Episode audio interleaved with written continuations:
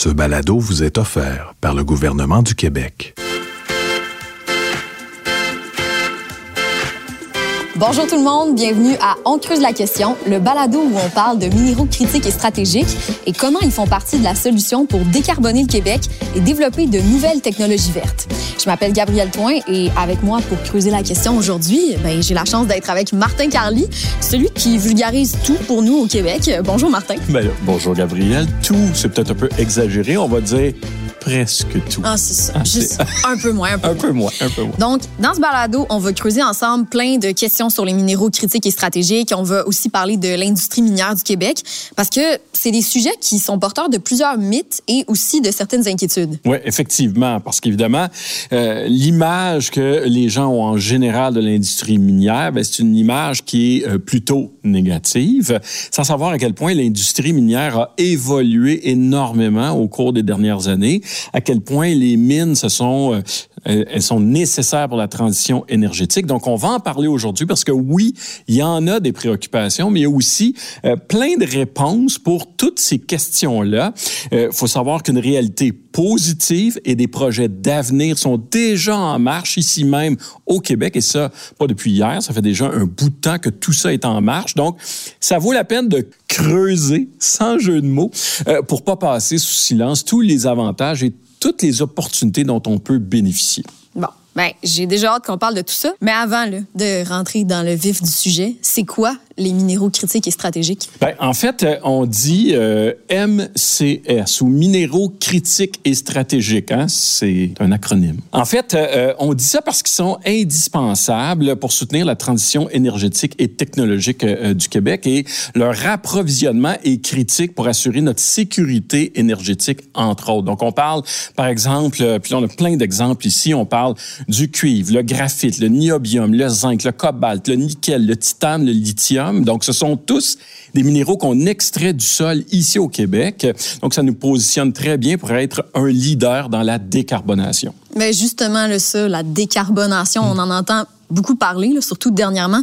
C'est quoi exactement la décarbonation? Bien, décarboner, ça veut dire enlever le carbone, si on prend le terme déjà. Pourquoi? Parce que le carbone, ben, euh, il est au cœur de tous les combustibles fossiles. Tu sais, on a eu tendance à appeler ça les hydrocarbures parce qu'il y avait des carbones. Donc, on veut diminuer notre dépendance aux combustibles fossiles. Donc, la décarbonation du Québec, ça fait référence à toutes les actions qu'on peut poser pour réduire ou éliminer les émissions de gaz à effet de serre. Par exemple, le dioxyde de Carbone. carbone, exactement, qu'on appelle aussi souvent le gaz carbonique euh, communément. Et on veut remplacer les formes d'énergie polluantes par des formes d'énergie qui sont propres. Donc, la décarbonation, c'est vraiment important. Ça va concerner tout le monde, donc les citoyens, les entreprises, la société en général. Oui, c'est ça. Puis on vit une crise climatique, une urgence climatique. Tout le monde doit faire sa part et le Québec ne fait pas exception à ça. Exactement. D'ailleurs, euh, on a la chance déjà au Québec d'avoir euh, une énergie propre. On parle euh, d'énergie hydroélectrique, Ouais. par exemple. Donc, on s'est déjà engagé à réduire de 37,5 les émissions, euh, nos émissions de gaz à effet de serre par rapport à leur niveau de euh, 1990 et ce d'ici 2030. On s'est aussi engagé à atteindre une carboneutralité en 2050, c'est-à-dire que notre économie va pas émettre plus de gaz à effet de serre que ou que nos émissions vont être compensées. OK. Puis ça, j'imagine que c'est assez ambitieux Mm-hmm. comme cible. Comment est-ce qu'on arrive à ça? C'est-tu à ce moment-là qu'on parle d'économie verte? Bien, évidemment, euh, tu comprendras qu'il n'y a pas une seule solution. On va y arriver de différentes manières. Donc, il y a plusieurs moyens. Évidemment transition des énergies euh, fossiles comme le pétrole vers des, éner- des énergies qui sont renouvelables, par exemple l'hy- l'hydroélectricité ou l'éolien, par exemple. En même temps, il faut encourager la production de, biens et de services de manière durable, faire des choix qui sont responsables, mettre en valeur là, des principes d'économie circulaire. Donc, euh, on va venir teinter toute l'économie de verre, donc économie euh, verte. Verte, tout à fait. C'est tout cohérent. tout est dans tout. OK. Fait on parle de consommer moins, consommer mieux, euh, prioriser les énergies renouvelables, l'économie circulaire. Bon, on comprend que tout ça, ça fait partie de la solution pour décarboner. Mais euh, ce qu'on comprend moins souvent, c'est c'est quoi le rapport avec l'industrie minière? sais, On voit de plus en plus d'éoliennes, de voitures électriques. J'imagine que c'est parce que ça prend des matériaux pour construire tout ça. Ben, exactement. Et là, ben, on ouvre une belle porte il faut savoir que le lien entre la décarbonation et l'activité minière, ben, ça réside principalement dans le fait que beaucoup de technologies et d'infrastructures qui sont nécessaires à la décarbonation, ben, ça nécessite des minéraux et des métaux qui sont très précis, par exemple pour la fabrication de panneaux solaires d'éoliennes, de batteries pour les véhicules électriques, par exemple.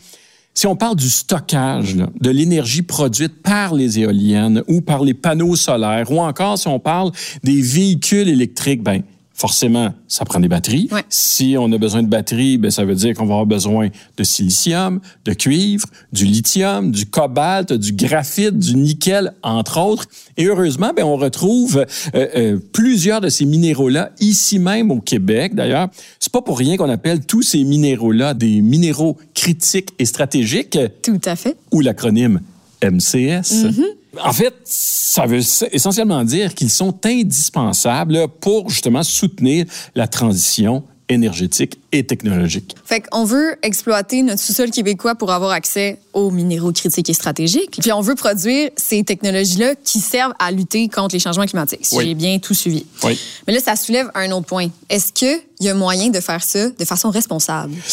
Ben, ça, c'est une excellente question. En fait, euh, au Québec, on s'assure que l'exploitation des minéraux critiques et stratégiques, MCS, on finit par le retenir, je pense. ben, que oui. Euh, on, veut évidemment s'assurer que tout ça va se faire de manière euh, durable, de manière responsable, que tout ça, ça s'appuie sur des principes rigoureux de respect de l'environnement et des communautés. Parce que oui, euh, tu sais, on s'entend, on va pas se mentir, l'activité minière, comme tous les secteurs et toutes les industries euh, au Québec et ailleurs, ben, ça a un impact environnemental, ça a un mm-hmm. impact social. Donc, le défi, c'est justement de faire tout ça de manière durable et responsable. OK.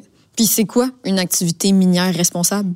Par exemple, une activité minière responsable, c'est euh, de faire tout ce qui est possible pour que les activités qui sont reliées à l'exploitation euh, d'une mine et à sa restauration, donc qu'est-ce qu'on fait par la suite, une fois qu'on a euh, qu'on a fait notre projet minier finalement, mais que tout ça, ça soit fait en respectant les plus hauts standards en termes de respect de l'environnement, retombée pour les communautés locales, respect aussi des bons principes de gouvernance. Et là, c'est ce qu'on appelle les critères ESG, les critères d'environnement, sociaux et gouvernance.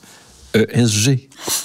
C'est quoi ça, Martin, les ESG? Eh ben, en, réalité, là, c'est en optimisant l'utilisation de l'énergie, en recyclant au maximum, euh, en faisant de l'économie circulaire, en réduisant le gaspillage, en faisant tout ça qu'on peut vraiment parler d'activités minières responsables. OK. Puis comment on arrive à tout ça? Bon, ben là, euh, c'est sûr qu'on va parler d'efficacité. Parce que premièrement, il faut optimiser les opérations. Donc, on veut être efficace parce que si on est efficace, on consomme moins. Ça, c'est déjà la première chose. En plus, ben, on doit euh, gérer les rejets. Donc, tout ce qui est euh, euh, ce qui reste une fois qu'on a retiré les minéraux qui nous intéressaient de la roche là, mm. ben, les rejets faut les gérer comme il faut. Donc réduire les résidus miniers, augmenter la récupération, augmenter le recyclage, valoriser aussi certains résidus miniers. Ça, c'est, ça se peut qu'il reste encore quelque chose d'intéressant là-dedans. OK.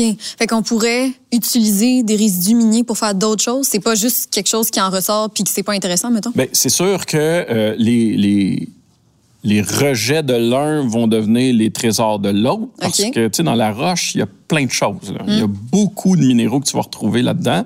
Donc, que ça provienne euh, du même domaine ou non, ben, les rejets d'une entreprise et que celle-ci produit à son étape de fabrication, ça pourrait servir à autre chose pour une autre entreprise. Mm. Par exemple, il y a de nombreuses mines qui ont des systèmes de récupération et d'échange de chaleur. Donc, Là, on parle même plus de la roche. La vapeur qui sert à sécher le minerai va aussi servir à chauffer les bâtiments. Donc, au lieu de juste dire ça, ça sert juste à euh, sécher, mais ça pourrait aussi servir à faire autre chose. Donc là, ça, c'est un exemple d'optimisation.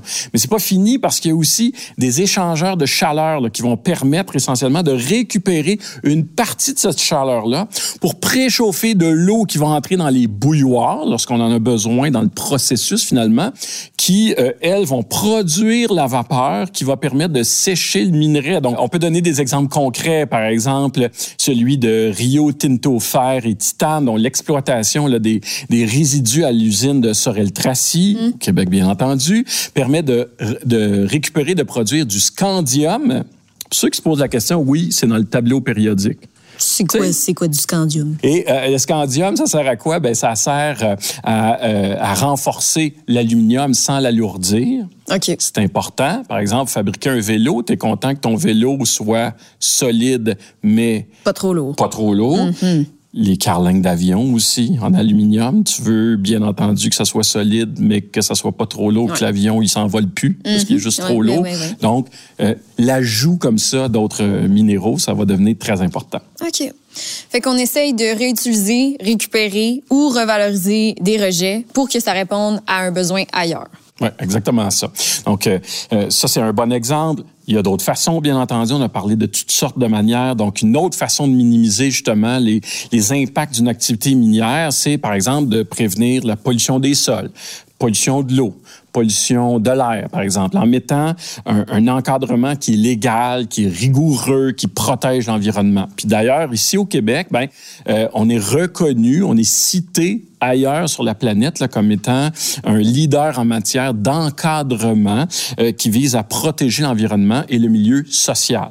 Exemple, depuis 2013, là, il n'est plus possible pour une entreprise euh, minière de développer un site sans fournir des garanties financières pour sa restauration. Donc, qu'est-ce qu'on va faire après, Ouais. une fois que le projet va être terminé? Donc, toutes les entreprises qui souhaitent là, exploiter une mine vont devoir donner une garantie financière au gouvernement du Québec qui représente 100 des coûts associés à la restauration du site à la fin de la vie de la mine, là, à la fin du projet comme tel. Et en plus, ben, les entreprises doivent, dé- doivent déposer un plan de réaménagement et de restauration des terrains affectés par leurs activités. Donc, au Québec, on a pris les moyens nécessaires pour s'assurer qu'aucun site minier ne sera abandonné.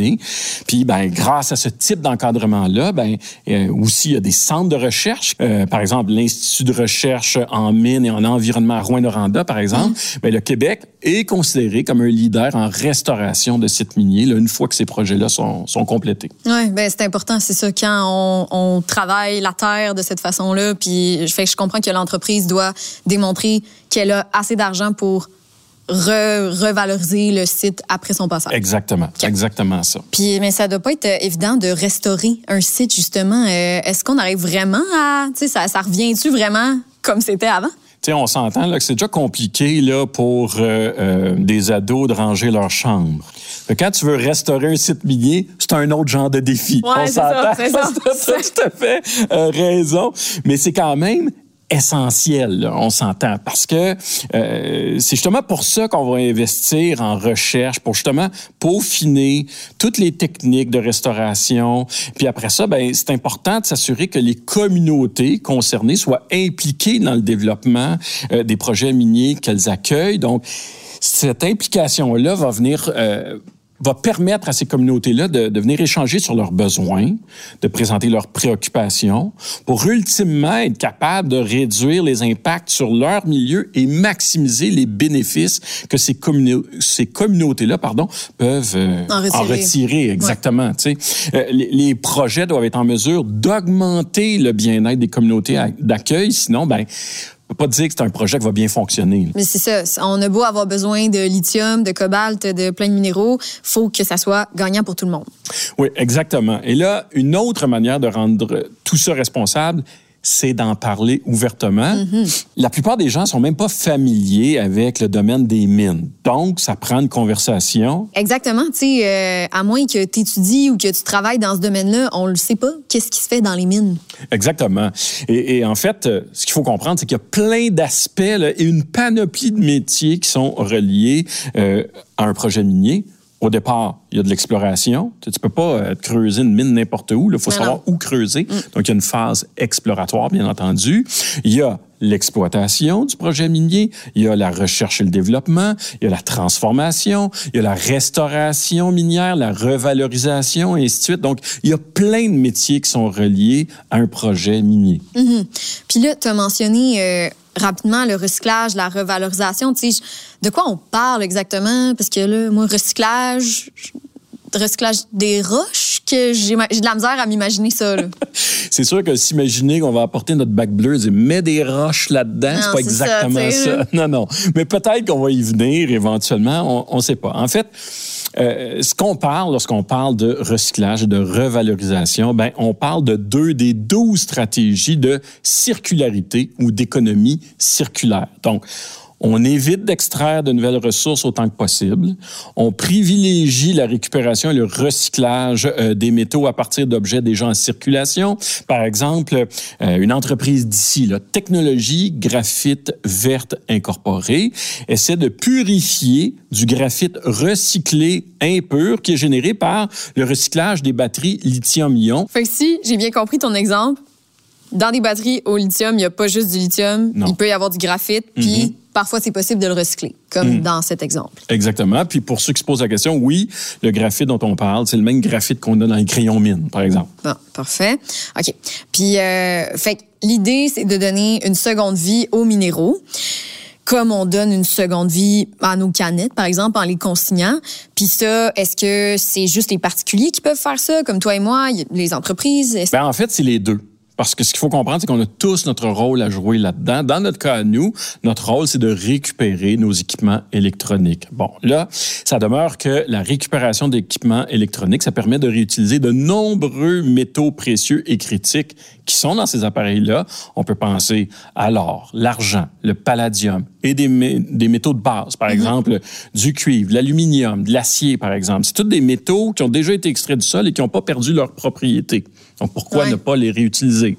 Et là, il y a en plus là-dedans ben, des éléments de terre rare. Par exemple, le néodyme utilisé dans les aimants permanents. Donc, un aimant qui ne perd pas ses propriétés magnétiques. Et là, ben, évidemment, si on parle de batteries, ben, les batteries contiennent oui, du lithium, mais aussi du nickel, du cadmium, du plomb. Ces, ces matériaux vont être extraits et recyclés eux aussi. On se rend tellement pas compte du nombre de choses qu'il y a dans nos petits appareils. Mm. Fait que là, je te mentionnais l'exemple de canettes, les amener pour les consigner. Euh, ça, c'est un exemple pour les particuliers, mais pour les entreprises, comment est-ce qu'elles peuvent recycler ces, ces matériaux-là, ces minéraux-là?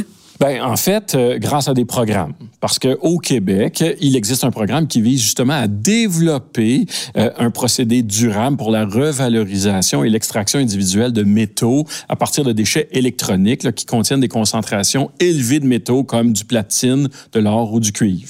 OK, quand même. Et là, ben, on peut même donner un exemple concret. Par exemple, l'entreprise 5N+, a augmenté la récupération du tellure dans les résidus miniers grâce à une technologie innovante. Le tellure, ça, ça sert à la fabrication de semi-conducteurs et de panneaux solaires, donc c'est crucial. C'est un élément qui est crucial.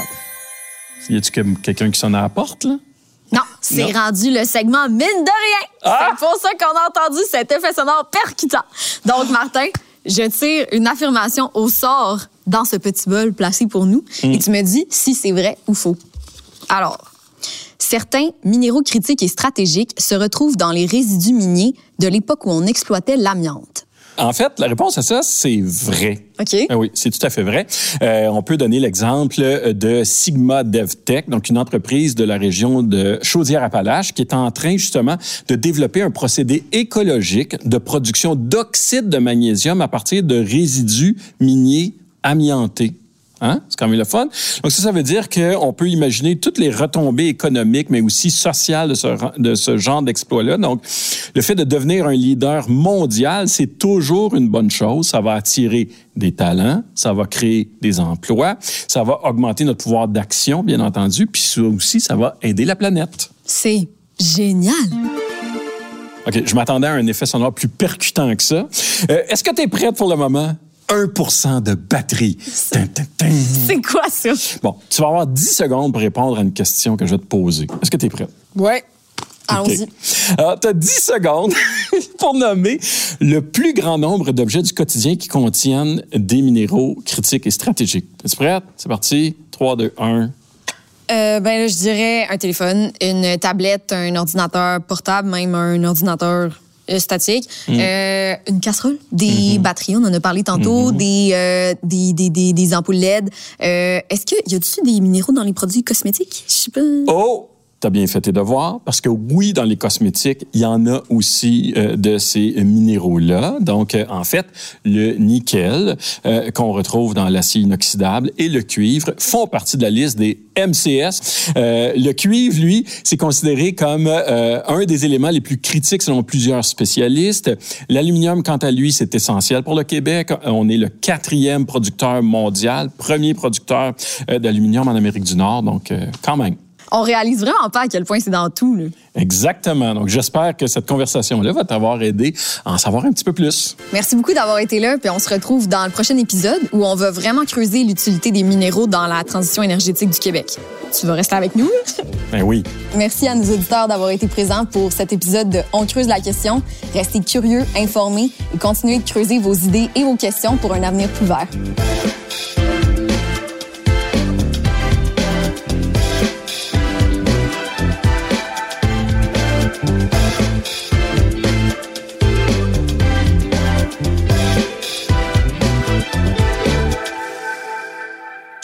Vous a été offert par le gouvernement du Québec.